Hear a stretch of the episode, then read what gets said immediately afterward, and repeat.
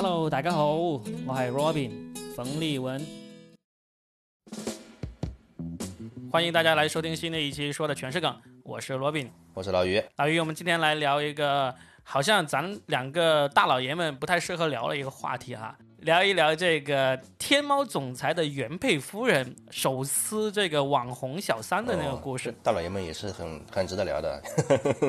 先啊，这个化身八卦博主，我们来吃一下这个瓜哈。先跟大家说一下这个事件是什么呢？就是前几天在那个微博上有一个 ID 号叫做“花花懂花花”的这么一个博主。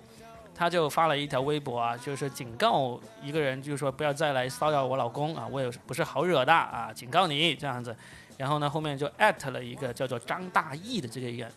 那这个张大义呢，就就厉害了，就是是可以说是淘宝直播的第一代网红啊。啊，是第一代网红。对，因为淘宝直播是在二零一六年才开始的，他那时候最红的就是他，那时候还没有什么薇娅，没有这个李佳琦什么事情呢，他就已经是第一代网红了。而且相当厉害的就是这个第一代网红的公司呢，它还是阿里到目前为止唯一投资的这么一个这种网红型的公司。就阿里有入股，大概是百分之九点几这么一个股份。然后呢，他们二零一九年就到美国去上市了。这个张大奕呢，作为公司里面的这个头部的这个网红主播，他有占有这个公司百分之十的股份。所以说呢，他不但是网红。最能卖货的那个，同时还是这个公司的这个高管，甚至是总裁级的人物，因为他的那个个人持股比这个阿里的持股还要高啊，可以说是霸道女总裁那种级别的了。哦，她不单单是网红啊，不像是现在只不过是主播的。是的，但是呢，她后来就因为第一代嘛，一般来说第一代都是先铺好了路，到后来的那个后人乘凉，对不对？对他那个热度就比不上就是后起之秀的这个薇娅和李佳琦了，当时还在卖。他依然也是很厉害的。哦，他他还在做直播，他还在做直播啊，听起来还在卖，好像听起来有点怪怪的啊。对，还在卖，怪怪的。OK，这一次呢，就这个事件为什么闹得那么大呢？是因为花花懂花花这个博主呢，后来证实了他是这个淘宝和天猫的总裁蒋凡的原配夫人。他原配夫人直接在这个微博上向这个阿里唯一入股的这么一个网红公司里面的一个头部人物，高管网红啊，嗯，他应该是总裁，我没有去查他的那个职位哈，但是再再怎么着，不会是比那个 CEO 要差的那么一个职位的人了，因为持股比例这么高嘛哈。对啊，然后呢就直接开炮，这个事件呢就。一开始大家都猜会不会是炒作啊什么之类的，但是很快后来这个事件呢，基本上从各方面都证实了是应该是确有这个事情。第一个呢是这个蒋凡他在这个阿里的内网里面发帖去承认这个错误了，就是说因为家里人的微博的言论影响对公司造成了这个很大的影响，啊那个向这个公司同事道歉。然后第二个呢，他是请求阿里对自己进行调查，就两点。然后这个阿里的这个人力资源老大。也在下面跟帖回复了，就是说这个因为个人的原因对公司造成影响呢，这个是应该道歉的。第二个呢，就会对网络上的不实言论来进行这个调查，就是这个就从侧面证明了这个事件。首先证明了这个花花懂花花的这个这个人是真的是这个他的原配，对吧？嗯。那么第另外一个呢，就是这个事情为什么影响这么大呢？就是再怎么着，现在爆出来的瓜虽然不是太多，但是基本上大家都。认准了这个事情，应该就是这个蒋凡跟张大奕，嗯，有那么一下子的那个关系。那人家现在原配夫人呢就受不了了，然后就出来公开喊话，让这个貌似小三的人离我自己的老公远一点，是这么一回事。嗯，而且据说这个蒋凡其实在这个阿里里面，他这个地位也是非常的高的，对吧？非常高。我查了一下，蒋凡的那个整一个事业之路可是非常的顺的。他是八五年生的人，然后呢，从复旦大学计算机系毕业之后呢，就在谷歌中国工作，然后不久之后就自己出来创业，创了一个叫做友盟的这么一个公司，这公司很快又被阿里给收购了，被收购之后他就顺顺势加入了阿里，然后就一直一直往上升，一直往上升，然后现在就是你想想，他是淘宝加天猫的总裁啊，这就是阿里的最最厉害的两个部门了嘛，对不对？就有点感觉是像马云的接班人这种感觉了，是不是？不是马云的接班，马云的接班人是张勇，这个已经接班了。啊，嗯，就是是他说他是应该是张勇的接班人。这个也说得过去嘛。哦你八五年你才三十五岁，对吧？你就算再做十年，你接班也还是身强力壮力壮的时候啊，对吧？对，嗯，而且你看他现在很明显证明了自己的身强力壮，对吧？没错，从哪一个方面都证明了自己是确实是这样的啊。所以，我们今天想要聊的就是说，嗯，其实在这个事情出来之前，这个蒋凡一家看起来还真的是生活挺美满的。特别是这个原配夫人啊、她在各种社交媒体，她有晒过一下自己的那个生活，你都感觉到哇，这这才叫人生那种感觉。太让人羡慕了，是吧？对，就是我们有看过很多人炫富的那种方式，其实很让人心生反感的。就像当初有什么郭美美啊，还有那些各种那种暴发户式的那种炫富，但是这个嗯总裁夫人、她的那种炫富呢，并没有那么让人觉得难以接受。因为你想想，她是一个嗯全职的这个、叫做叫什么，也不能够叫家庭主妇嘛，那全职太太，她是一个全职太太。然后呢，嗯她会晒她的那个日常的一个衣着啊、出行啊，呃，家里的东西啊，这些都是很正常的。我我家里是这样的，这样我们没有必要办得很不堪嘛，对不对？嗯，然后他穿的衣服、用的包包、用的珠宝，各方面都是那种低调奢华的那种，并不会让人觉得是暴发户的那种，也是很有品味的，是吧？挺有品味的。他自己呃，首先就是生了两个孩子，就是头胎是男孩，二胎是女孩，哇，儿女双全啊，对，儿女双全就凑成一个好字那种。然后家里就打理的整整有条啊，他自己也是健身啊、学习啊，嗯，学各种兴趣爱好啊，就你就感觉就美满人生就应该是这样子。理想化的家庭就应该这样，对吧？然后老公又很有实力，老婆呢又把家里打理的很好，就算是这样子，看起来已经是那么完美的的那个家庭了，但是这个老公就依然是疑似这个实锤出轨了有了。绯闻了，至少对吧？对，这个事情就真的是可以值得聊一聊，就是好像嗯总感觉啊，总感觉这个美满这个东西啊，你没那么圆满，你总是会有这种、哦、是的，是的，意想不到的事情发生。越有阴晴圆缺，对吧？有时候有有有时候物盛极必衰的感觉啊，就是说。看上去非常圆满的东西，有时候似乎也不是那么经得起推敲哈，或者说是它也不会持久，是不是？嗯嗯，有些越是美好的东西，有时候越不持久。甚至就连吴彦祖啊，前段时间不也是在社交媒体上说婚姻生活 lack of use 嘛？但是这个这个都是比较悬嘛，这种说法就好。但是我、嗯我想咱们就从这个为什么一个男人他在这个事业成功，然后呢家里又维持的这么美满，而且呢嗯他的、他的老婆又那么上进，因为很多时候我们看到一些男人出轨的案例呢，你都能够看到家里那个女人啊，她可能已经是呃为这个。操持好这个家庭而被折磨的变成了黄脸婆了，对吧？啊，变成了黄脸婆，然后呢，已经、嗯，呃不上进了，就是跟不上潮流了。这样子呢，嗯就给了男人一个借口，就是啊，我要出去找这种更好的、啊灵魂伴侣啊，或者说这个，不管是灵魂伴侣还是肉体伴侣啊，都给了身体伴。侣啊，嗯嗯，对，反正看来只是个借口，这样看来啊，对呀、因为这位原配夫人她并没有任何一点让你觉得，就没有可以诟病的地方，是不是？对她从外形到这个学识到生活方式都努力的程度，对吧？以及品味，嗯，好像灯已经做得很好了，那为什么还会有这样的结果？我甚至在一个育儿群里面去聊，那些育儿群里面妈妈还还让我们育儿群里面仅有的几个男士来，哦，你还在一个育儿群里面啊、哦，那听起来还是很有爱的，嗯，里面大部分都是妈妈，因为只有我们几个男的。嗯，他让我们几个男的去挑，你们会挑这个网红，还是会挑这个原配夫人？你们觉得他们俩谁漂亮一点？嗯就我们仅有几个男的都觉得挺难选择的。如果我们都不认识他们，光从这个外形上去挑的话，就有人觉得这个原配夫人更好看，有人觉得这个网红更好看。然后呢反正一半一半，对吧？五五开，也没有谁比谁，就是真的是很明显的差上一大截这种哈。没有很明显，我们甚至当时有一个人他说，我觉得这两个都差不多，真让我挑的话，我就挑网红嘛，因为年轻嘛，毕竟是年轻嘛。但是 马上就有人说，这两个人其实是同一年的，两个人都是八八年的。哦，年龄也是一样的，对，从这个角度上来说呢，其实这个原配夫人在外形上是一点都不输于这个网红的。嗯，年龄啊、外形都不输啊。对，那这样的情况下，还是发生了这样的事情。那我觉得这个也确实啊，可能会给女生又提供了一个这个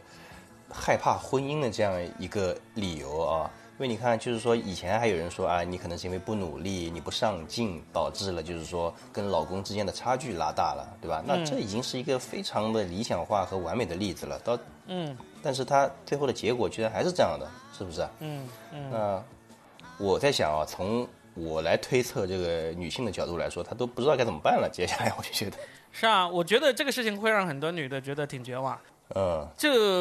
这两年都发生过这种啊、电商老大呃出轨啊，以及是甚至是嫖娼啊这样的事情嘛，对不对？你看 看，嗯你看看京东的老大是吧？那个嗯奶茶妹妹是多少男生的梦中女神啊，对吧？她也没有什么不好的吧，但是她老公依然是这样子。那等她老公嗯这个事情挺过这一关之后呢，他们俩还是会这样子继续生活在一起。这个就会让人更加觉得，嗯，是不是就能够得出一个一个结论，就更进一步的佐证了，婚姻制度似乎是不应该存在的这么一个制度。对，至少从目前的这个情况来看啊，但、嗯但我我我想说啊，是不是有可能这样？就比如说我们现在呢是属于是这种就是位不高权不重的这样一种平头老百姓，对吧？嗯。然后在我们看来，就是说，哎呀，就是美好的婚姻其实是我们追求的东西，对吧？但如果我们到了那个位置，就比如说到了，我们也变成了什么电商的老大这样一个级别，对吧？到位高权重，身后这个财力又十分雄厚，你调配的社会资源又不一样了，对吧？嗯，我我很难想象，就我到这个程度，会不会也会跟他们一样？就是我有时候也很怀疑。嗯，呃，就我我比如问你问题，对吧？就比如说你，对吧？就到了，就是说真的是就是财务已经非常自由了，对吧？嗯，然后你的这个地位也真的就是在阿里，你看也是就是可能就是一两人之下，对吧？万人之上的这样一个位置了，是不是？嗯，就说你在看待就是说婚姻关系啊或者什么的时候，会不会就是也会跟现在不一样？这次呢，我们就先不从自己自身出发了啊，因为哦这个，因为这个挺难去假设的。但是我们刚才说的那个，就是很多人认为，呃，这个现在的一夫一妻的婚姻制度啊，就嗯对于这些所谓的事业成功人士来说，似乎并不是那么实用。因为这个事情其实从好几年前就一直以来都有在争论了。你还记得前几嗯年有人在争论韩寒，就是说韩寒呢，到时候也也是号称他在外面也是有一个灵魂伴侣的。哦，然后呢，对，然后那时候其实很多这种文化界的名人或者商界的名人出来挺韩寒的，他们就觉得韩寒是有这个能力和实力，去不止拥有一个女人的。就那哦次真的是引起了一个很大的一个争论，就是从那一次事件开始，就很多原来韩寒的粉丝都会粉转黑了。但是最关键的就是、这种争论从来就没有停过。嗯，是的，还有个实打实的例子，那就是澳门赌王他的多少房姨太太，对不对？嗯他有个儿子叫何猷君，他的那个微博认证就实打实的写着，呃，赌王呃何鸿燊的这个四姨太的儿子，就是哦就是这个是可以说是在这个公开领域最公开的，他是有三妻四妾的这么一个人。然后呢，嗯他的不同的那个妻子生了孩子呢，也各有出息。他是实实在在的把他的这个整一个呃后宫打理的非常顺的这么一个现实的例子。例子，嗯，对，嗯这个是在万恶的资本主义社会，我们没有办法就是怎么说它了。抛开我们抛开这个制度这个说法，你就像蒋凡这种，他嗯。确实是事业有成啊，蒸蒸日上。然后呢，家里也有一个非常得力的这个原配夫人，嗯也是非常的好，对，如花美眷，然后儿女儿双全那种。，对，非常理想，确实是，嗯，那这样的情况下，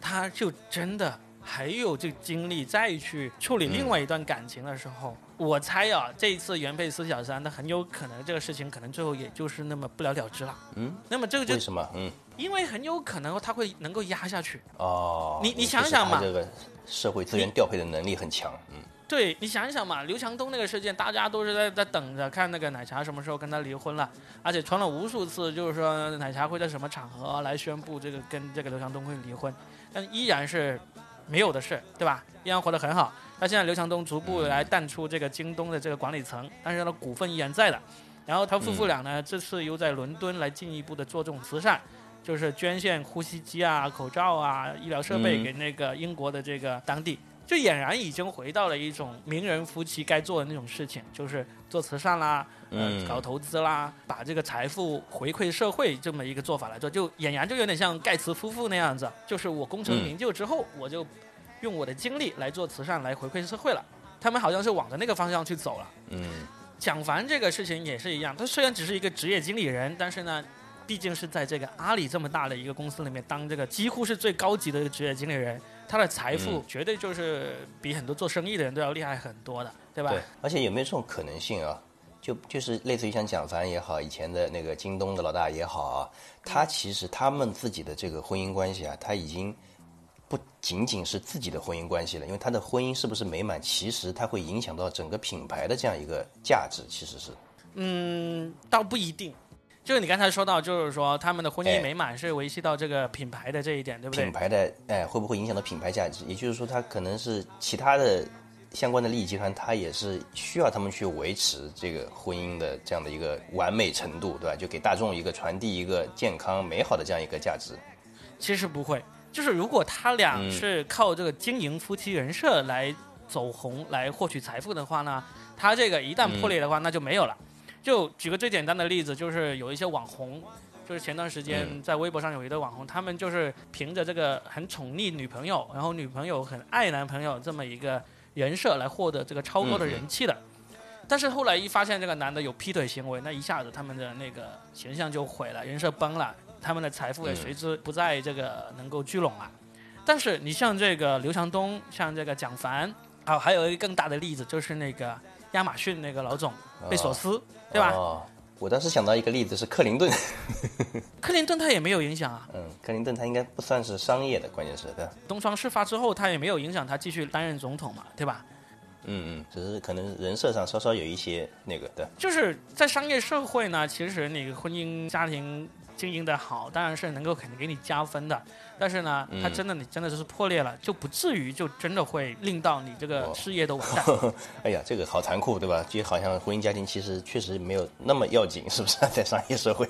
破裂不破裂，好像确实对事业影响确实不大。这个其实有很多例子可以佐证这个。你像贝索斯，这个是最典型了。他就因为跟他老婆离婚，然后呢家产都分了一半出去了，但是他依然是商业依然是那么强悍，依然没有影响。包括刘强东这一次啊发生了这个事件之后，他其实京东的业务也没怎么受影响的呀。当时很多女的就出来说再也不买这个狗东的这个东西了，再也不在京东上买东西了。但实际上，你从看看从那时候为止，特别是这次疫情期间，京东的这个生意其实是更加好的，因为大家都需要靠这样的物流很给力的这个企业来维持这个购买啊嗯什么之类的，嗯，对吧？对。你说白了，如果这次蒋凡他没有被查出来跟这个张大奕在这个商业上有什么猫腻的话，嗯，他完完全全有可能就顺利度过这一关的，除非查出来嗯他，因为毕竟这个张大奕的这个所在公司也是天猫投资的，然后呢，嗯，张大奕也获得了天猫还有淘宝那么大的一个流量支持。嗯如果有证据能够证明他们在这个里面是有这个猫腻的呃就是的猫腻的话，那他肯定就完蛋了，他的那个事业肯定就完蛋。但如果最后证明嗯他虽然跟这个张大奕有一腿，但是呢，在啊商业上清清白白的，呃我就觉得他不一定会有错纯粹是。相互吸引，对吧？就是完全是嗯嗯纯洁的感情啊。所以我现在看到很多文章跳出来分析，就他也是说啊，我们就站在一个理性的角度分析，我们不要去管这个道不道德这个事情，我们就来分析一下这个嗯原配夫人适不适合这样做。他们嗯。就分析出来一个结果，就是说这个原配夫人这样做很不理智啊，你应该要嗯。更加聪明的把利益最大化，呃，就不声不响的把这个事情摆平了，或者是把这个利益拿到了，然后呢就拿到钱拿到利益就算了。啊你这样子一喊出来拿到拿到钱最要紧，嗯，那你这样现在一拿出来一说啊，大家都没有好日子过了，何必呢？这样做？嗯就好像鱼死网破的这种感觉啊。对我，但是我我自己看完这篇文章之后，我就觉得你从这个纯粹利益这方面来说，你有嗯无数种方法，但是你人呐、你怎么可能永远那么理性？你再说了，现在这个事件并没有，我们没有得到那么多那个细节，那么多的刮出来，那嗯说不定原配夫人这个这个做法就是最好的做法呢。这个其实没有办法这样子去剖开来来分析的去，真正的权衡所有的细节，对吧？嗯。然后再去分析出一个当前最优的这样的一个策略，其实这个事情也是很难的啊。嗯，但是你说，如果我们纯从道德上去谴责，那毫无疑问，这个事情错了就是蒋凡和这个张大奕这两个人，对吧？这个原配夫人是道德上是完全没有问题的。这种这种人人都能分析出来的东西呢，我们也没有必要拿来在节目里面去说了，对吧？对，每个人都持这样的观我们这个节目还是有。一定的有一定的新的角度的，对吧？嗯，我们从这个做节目的这个角度来说，其实我们会发现一个很有趣的例子，就是从嗯中国人的角度来说，一旦这个男人是有这个外遇的行为出现，大家的第一反应都是去那个撕小三，有没有发现？对，嗯，是的，都会把这个苗苗头就直接瞄准这个小三。呃，当然男的也会被锤，但是呢，大家对这个小三的恨，力度上面，对力度上面肯定是对小三的恨更强，对吧？对啊，对啊，这就是中国自古以来一个很特别的一个思维方式哈。哦，啊对，有道理。我我嗯说一个我自己的这个观点，嗯啊，你自己，嗯我的想法是这样子：一个男的如果他出轨，不管他呃是怎么样的一个情况下出轨，永远错的都只是这个男的。这一点呢，嗯估计很多人都会同意。但是我下面要说这点，嗯估计很多人就不同意了。我就认为，如果他出轨的那个所谓的小三，他如果是未婚的，他嗯，就没有错。哦，这是为什么？嗯，这个这个倒是挺新的嘛，嗯嗯，如果小三他是未婚的，他没有错的地方在于哪里呢？任何人都有这个资格去追求自己的爱情。那好，嗯他看中了这个有妇之夫，看中了这个已婚男人，对不对？他有没有错？嗯。如果刨去这些利益关系，如果纯粹只是爱情上看中了这个男的，他希望得到这个男的，我觉得他应该是没有错的。就是说，哪怕哪怕他知情，他知道对方是有家庭有孩子的，对，就是大家在骂之前，首先要听清楚哈。我的想法就是说，嗯嗯嗯，他在看中这个男的时候，看中了他，爱上了他，希望得到他，这些想法嗯都是没有错的。但是呢，我觉得他应该就是说，在这个跟这个男的表明了这个想法，说我喜欢你，我爱你，我希望能够跟你在一起之后，然后呢，后面的事情就交给这个男的去做了。如果这个男的他也喜欢这个小三，那他应该做的就是干净利落的就结束你自己的婚姻，不管你用什么样的方式，净身出户也好，这个撕破脸皮也好，你做完了之后，你再跟这个女的在一起。嗯，这种情况下，这个小三是没有错的，错的只是在这个男的。但是如果这个小三说好，我现在我对你的爱已经明明白白表表白清楚了，接下来就看你怎么做了。他在说完这一点之后，这个男的就说、哦我没办法，我也没办法离婚，我也呃呃、嗯不能跟我老婆撕破脸皮。哦如果这时候、这位嗯小三还要跟这个男的硬是在一起，那你就有错了。哦就是说，如果你喜欢上这个男的，那你就要求这个男的、啊把自己弄干净了，再过来跟我在一起。我觉得这种、嗯对，这种做法是没有错的，因为我们经常都说爱情是盲目的，是吧？你就爱上了这个男的，就觉得这个男就是你本来应该是你的真命天子啊。那那时候这个男的已经已婚了，君生我未生，我生君已婚，那怎么办？你就告诉他，你就说我喜欢你，我爱你，你能不能抛弃你的已有的一切来跟我在一起？如果这个男的能，然后做到了在一起，我觉得这这就是一段良缘啊，无可厚非，对吧？但是，对于那个原配来说，他是很悲惨的，但是至少这里面没有欺骗。但是，嗯嗯一旦这个男的他没有做好这些事情，他就是希望同时拥有这个，就家中红旗不倒，外面彩旗飘飘这样的情况下呢，那就都错了哦啊。嗯哦，那我明白了，那确实有道理，嗯嗯，这是我我这么一个想法。嗯，这个还是本着一个自由恋爱的原则在在说，对吧？对，嗯，我我觉得是这样子的。其实啊，嗯就是说，对，因为我从另外一个角度在想这个事情啊，就是我也嗯顺着嗯你刚才这个说法，就为什么大家就是说所有的事情一出来，全部开始矛头指向小三是为什么哈？嗯，因为前几天啊，我在微博上看到了，呃，我在头条上看到了有一个情感方面的这个专家啊，就讲到了，他就讲婚姻这件事情啊。首先，他说婚姻本身确实很脆弱，是脆弱的，嗯，对吧？因为因为婚姻这个一夫一妻这个制度出现其实时间并不长，对吧？相比于这个人类这个将近两百万年的这样历史来说，它确实是很短的，其实是嗯啊。嗯嗯嗯，然后呢，他也讲到了，就是说，首先婚姻这个东西它是一个约束，就大家都知道的，就类似于像我们在社会中当中要遵循一定的社会法则一样，它其实是我们放弃了一定的，就是我们的兽性，对吧？就是我们的自然属性，然后呢，去愿意被这种东西去约束，它本、本身是痛苦的，甚至于它是痛苦的。嗯，它并不是大家说的，就是说，哎呀，就是爱情啊，走向了这个婚姻，它其实是种美好，它其实是种痛苦。但是这种痛苦呢，是两个人当时都就是说，比如说都宣誓了，对吧？都做好了思想准备，他愿意去承受这个痛苦，以换来就比如说，以换来一些，比如说对未来子女的成长更好的环境，对吧？以及就是也也是为了社会稳定做出了一定的让步，其实。你说一一夫一妻是不是是一种让步，对吧？因为因为以前的话，你说呃啊，这个说到这里确实又有点难讲了，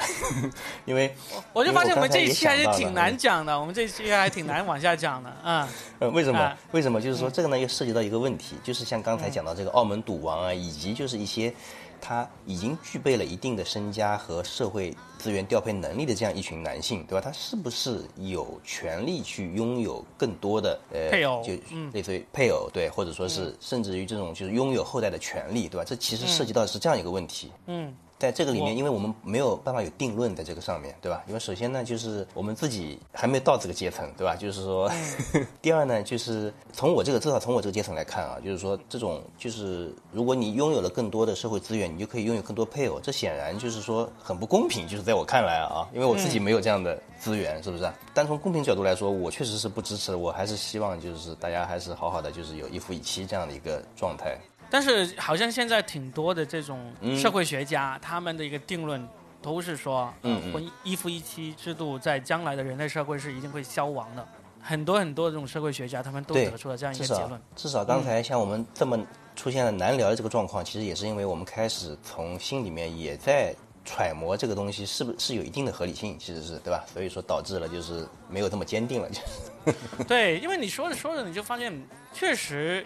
有无数的例子来反驳我们的这个观点，不管是一夫一妻制，还是这个嗯资源越多，你就越有资格拥有越多的这种配偶，以及拥有越多的后代。这个嗯其实都有活生生的例子在在打我们的脸，嗯对吧？你说一夫一妻制是合理的，但是呢，那你从那么多调查结果出来，就是有婚外情的人有这么多，啊、这个嗯婚姻失败的那个人几乎是去到了一半的那么一个程度。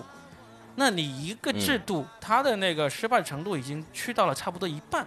你能够说它是很合理吗？这个从理性的角度分析来说，好像并不太支持，对吧？那反过来说啊，就是说如果这样讲的话，就能看到的，就是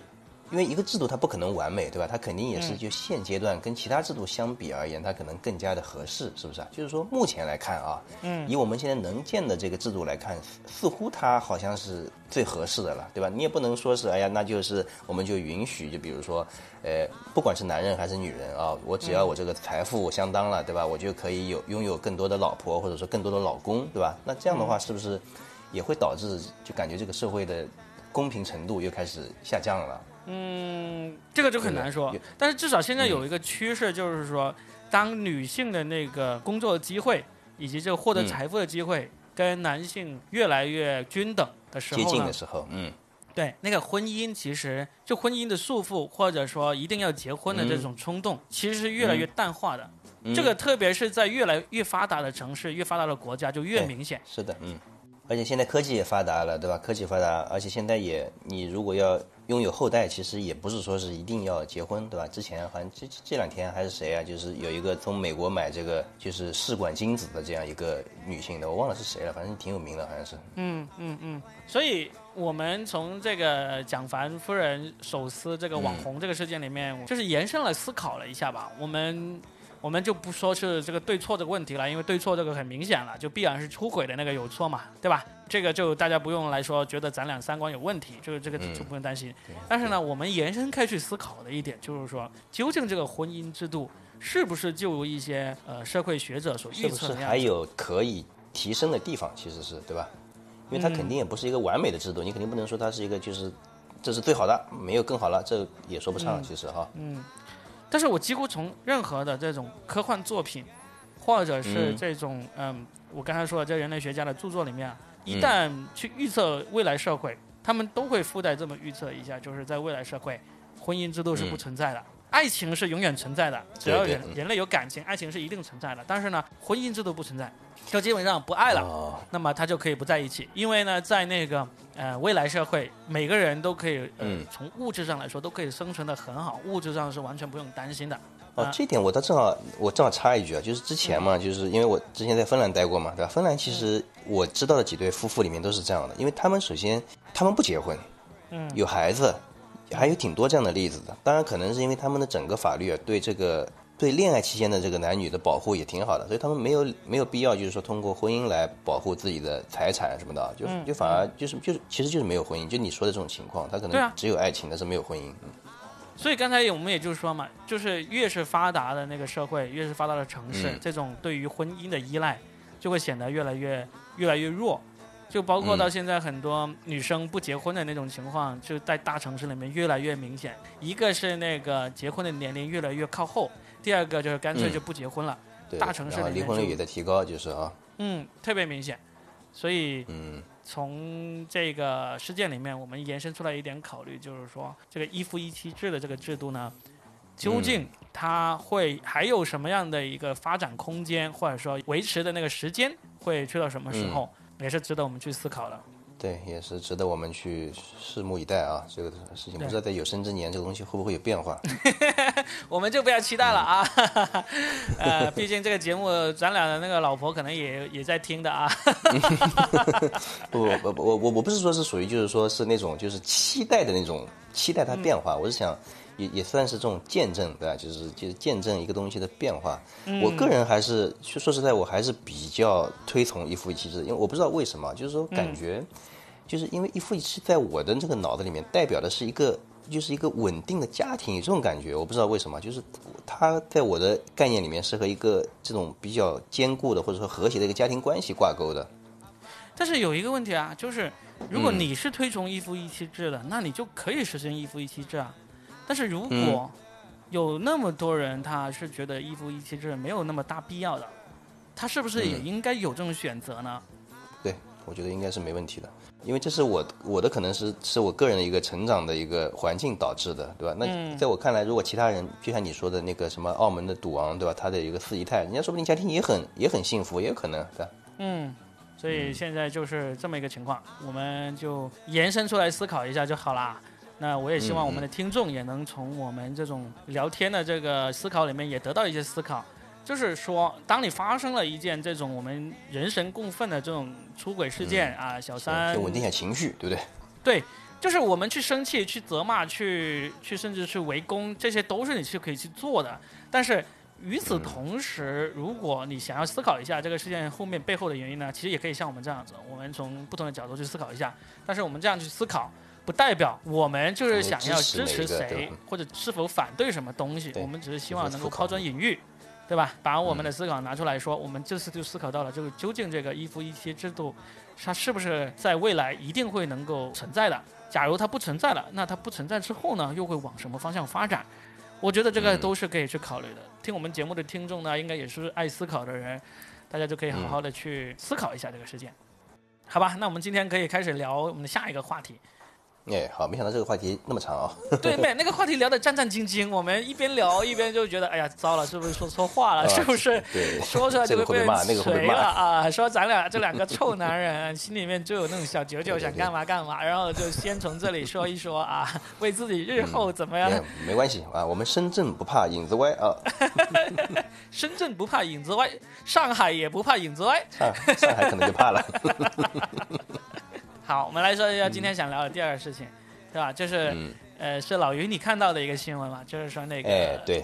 嗯，宋伟平啊，啊，绿城的那个老板宋伟平，他在那个宿迁是吧？农村里面啊，嗯，农村里面建了一个项目是吧？这个项目具体怎么样呢？你跟大家介绍一下。啊。这个项目呢，它首先它叫蓝城计划哈，呃，首先呢就是我我正好想聊一聊，就是我们之前对农村的一个印象，就一直是啊那边就是哎呀就是很脏很脏很乱，对吧？房子嘛就是也是很不整齐，然后又臭，对吧？这是我也是对我们以前老家农村的这样一个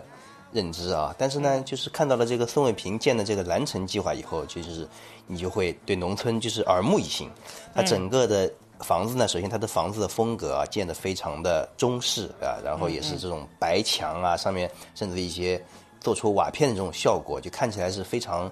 中式传统园林的这种做法。它是为了就是宿迁那边的农民建了这样的一个叫做什么呢？叫做一个楼盘吧，也算是一个小区，一个看起来像联排别墅区这样的感觉。嗯，我看了一下，很漂亮，非常漂亮。对，而且我听说，就是整个的这个房子造价其实是完全是我们的就是农民同胞们能能负担得起的。它是每平才一千七到一千九，甚至于看了这个新闻之后，我看底下有很多人在留言，他说啊，我现在想回到农村去，还行吗？还来得及吗？就是这样的留言啊。呃，但宋永平呢，他也说了，就是他之所以做这个项目的初衷呢，就是因为他看到了为什么现在的农村的年轻人大量的流失啊，他觉得他的住房的环境可能是其中一个因素，因为农村以前。就看起来脏乱脏乱差嘛，对吧？嗯所以说他很想改变一下这个现状，就是为就是我们的这个农村啊，就真真正正的做一些事情。然后他把这个整个的造价真的就降到了就是大家可以接受的这个一千七到一千九一平的这样一个范围里面，也就是说基本上花个五六万块钱，对吧？大家就可以住到一个非常奢华的房子了，就真的是像别墅一样的房子，对吧？对，非常漂亮。嗯但是我我自己对于他这个项目的那个，就是这个项目是不是就像他所说的那样子？因为这个房子建起来了，就能够让年轻人留在农村啊、然后呢就改善这个呃整一个中国的居住环境呢？其实我是有点存疑的，因为毕竟这是一个商业项目。既然是商业，你不要说那个亏钱了，就算是不赚钱，这种项目呢，除了示范效应之外呢，其实都是不太可持续的。就是有谁会一个接一个嗯做这种不赚钱的项目呢？对吧？就是你可能做一两个出来有个示范效应，后面呢就为你赚钱的项目带来更好的东西。我是这样想的。但是嗯嗯，他这个项目我看了报道，就确实房子很漂亮，而且他才能够把这个价格压到这个地方呢，那说明其实是只要有人愿意也愿意去做，也有可能做得到的。但是抛开这个商业项目的这个、呃出发点来说啊，我其实想谈一谈的就是说，确实就像你刚才所说的，为什么我们农村的那些房子都那么难看，嗯都那么不好对住，对不对？嗯我我是广东的，广东的农村其实呃有钱的地方已经挺多了，就基本上很多农村其实都是挺有钱的。但是嗯我在珠三角，我不管是坐车还是自己真的深入进去走一走，我都发现嗯，那些房子都很不舒服，很破旧，或者不是很破旧，你就是美观，很不好不美啊观。嗯就很多新盖的房子啊，就是广东的房子有一个很大的特点，就是广东的房子比全国很多呃经济比较落后的省份的农村房子还要差劲。就是它很多时候就是盖一个新房子，它有两点是、嗯呃在很多人看来是不可思议的。首先，嗯它只是正面会刷那个白墙，这侧面嗯是把那个砖头给露出来的，就是不刷的，这是一点。然后第二个呢，哦他们的嗯。房顶基本上都是就两层楼或者三层楼，房顶就是这么一下子就用这个水泥把这个房顶给给做平了就好了，就是没有任何的设计，就是完完全全全部都是实用。就四四方方的一个房子啊、正面嗯刷了个白墙是，侧面就是什什么都不刷，顶上就是一个平平的那种水泥屋顶，就这样子，这就是反正有个大厅，到时候大家可以打打牌、打打麻将就可以了。对啊，这就是很典型的广东农村的房子，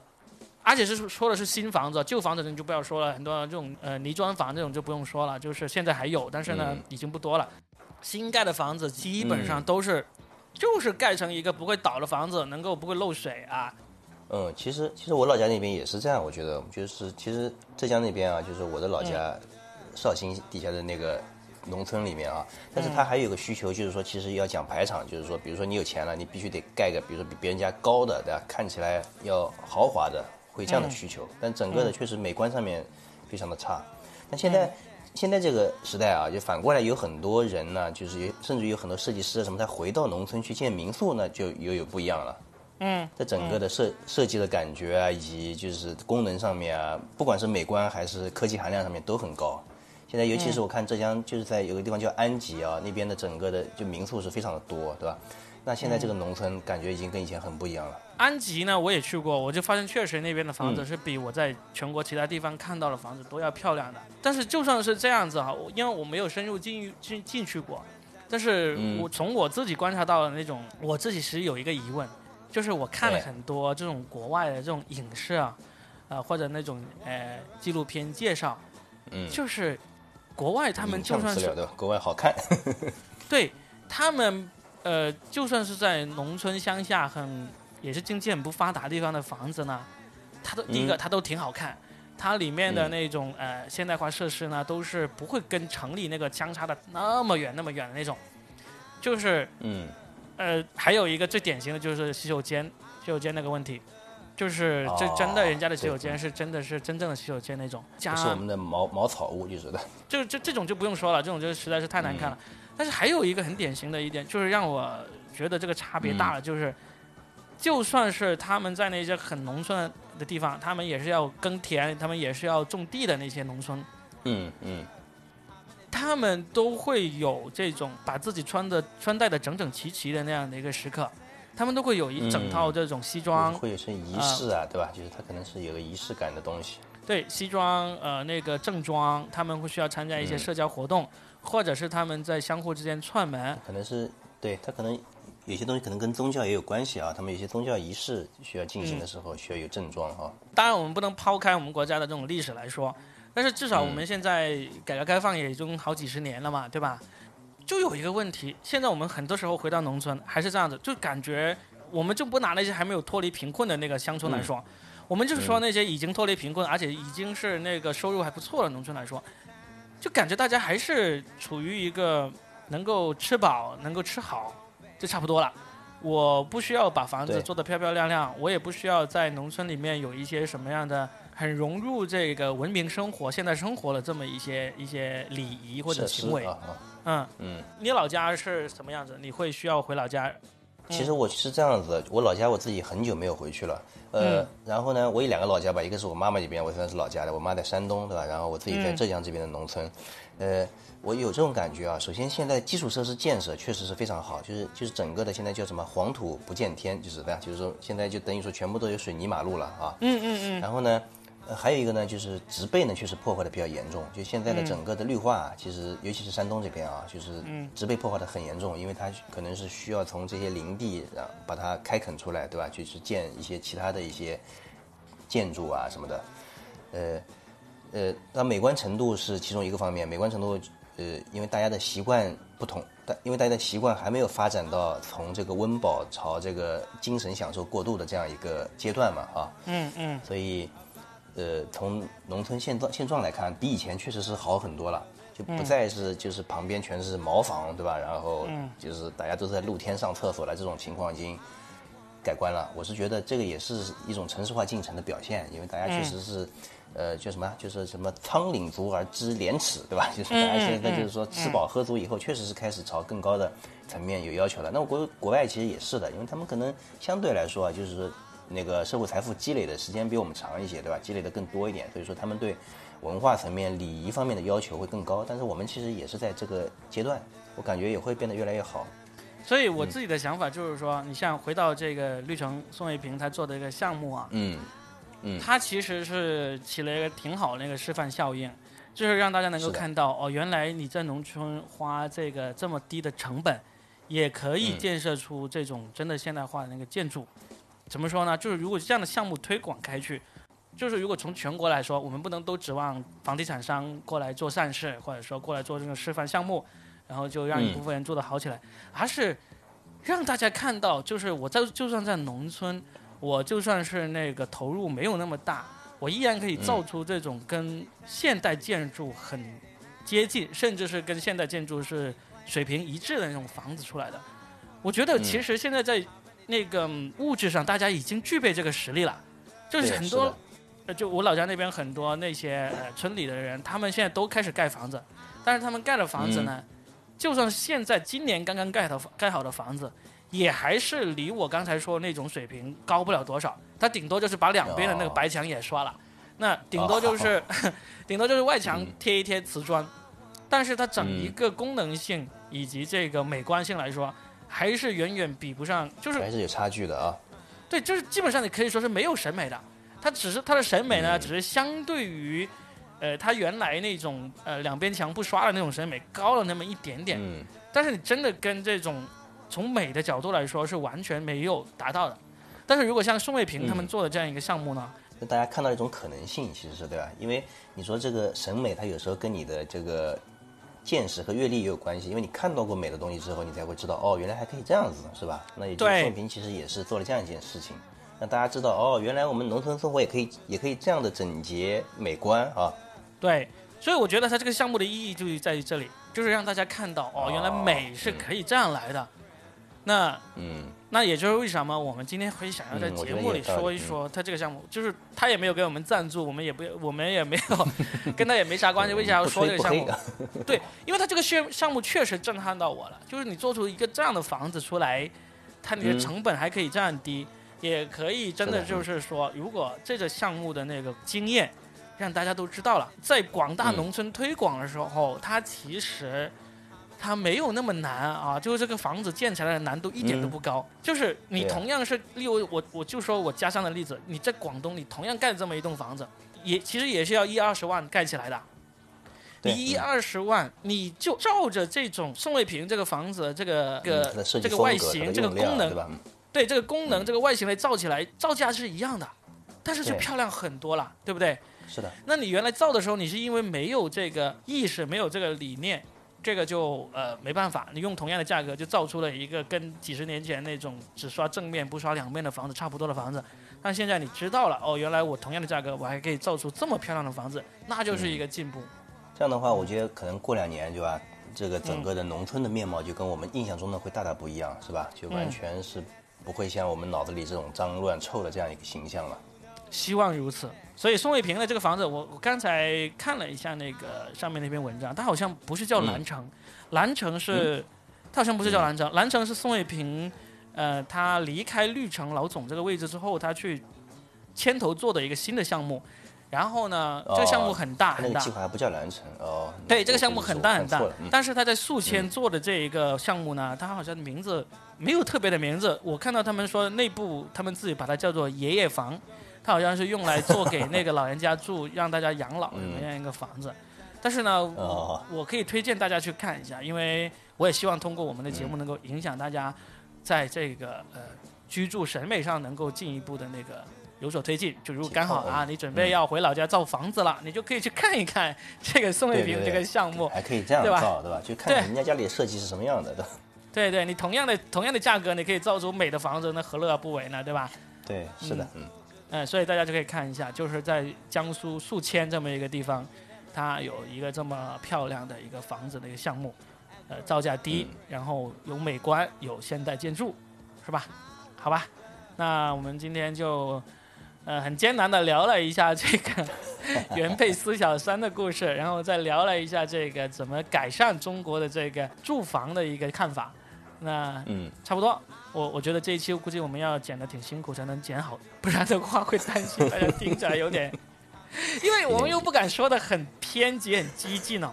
一说到偏激激进的话，很有可能会给我们带来麻烦。嗯，确实是，确实是的，嗯。而且其实我们也不是很偏激激进的人，关键是对吧？有时候也怕别大家会有对我们有误解，对对，行吧，嗯我尽量把这期剪得好听一点。哎，那你辛苦了，嗯，好，那行，那么就到这里，下期见。哎，好嘞，嗯，下期见，嗯，拜拜。拜拜。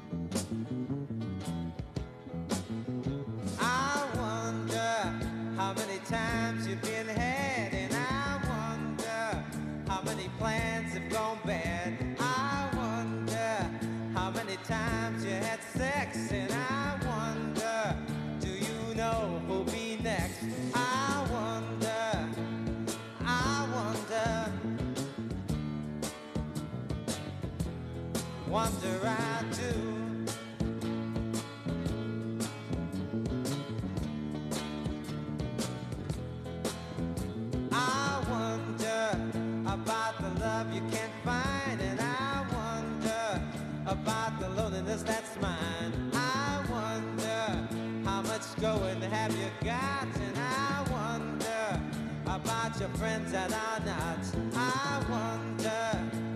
I wonder, wonder I do.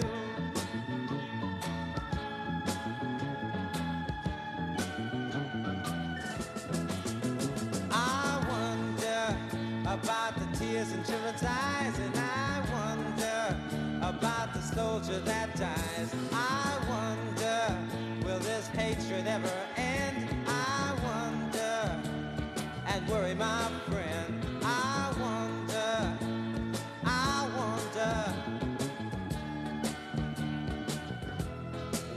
Don't?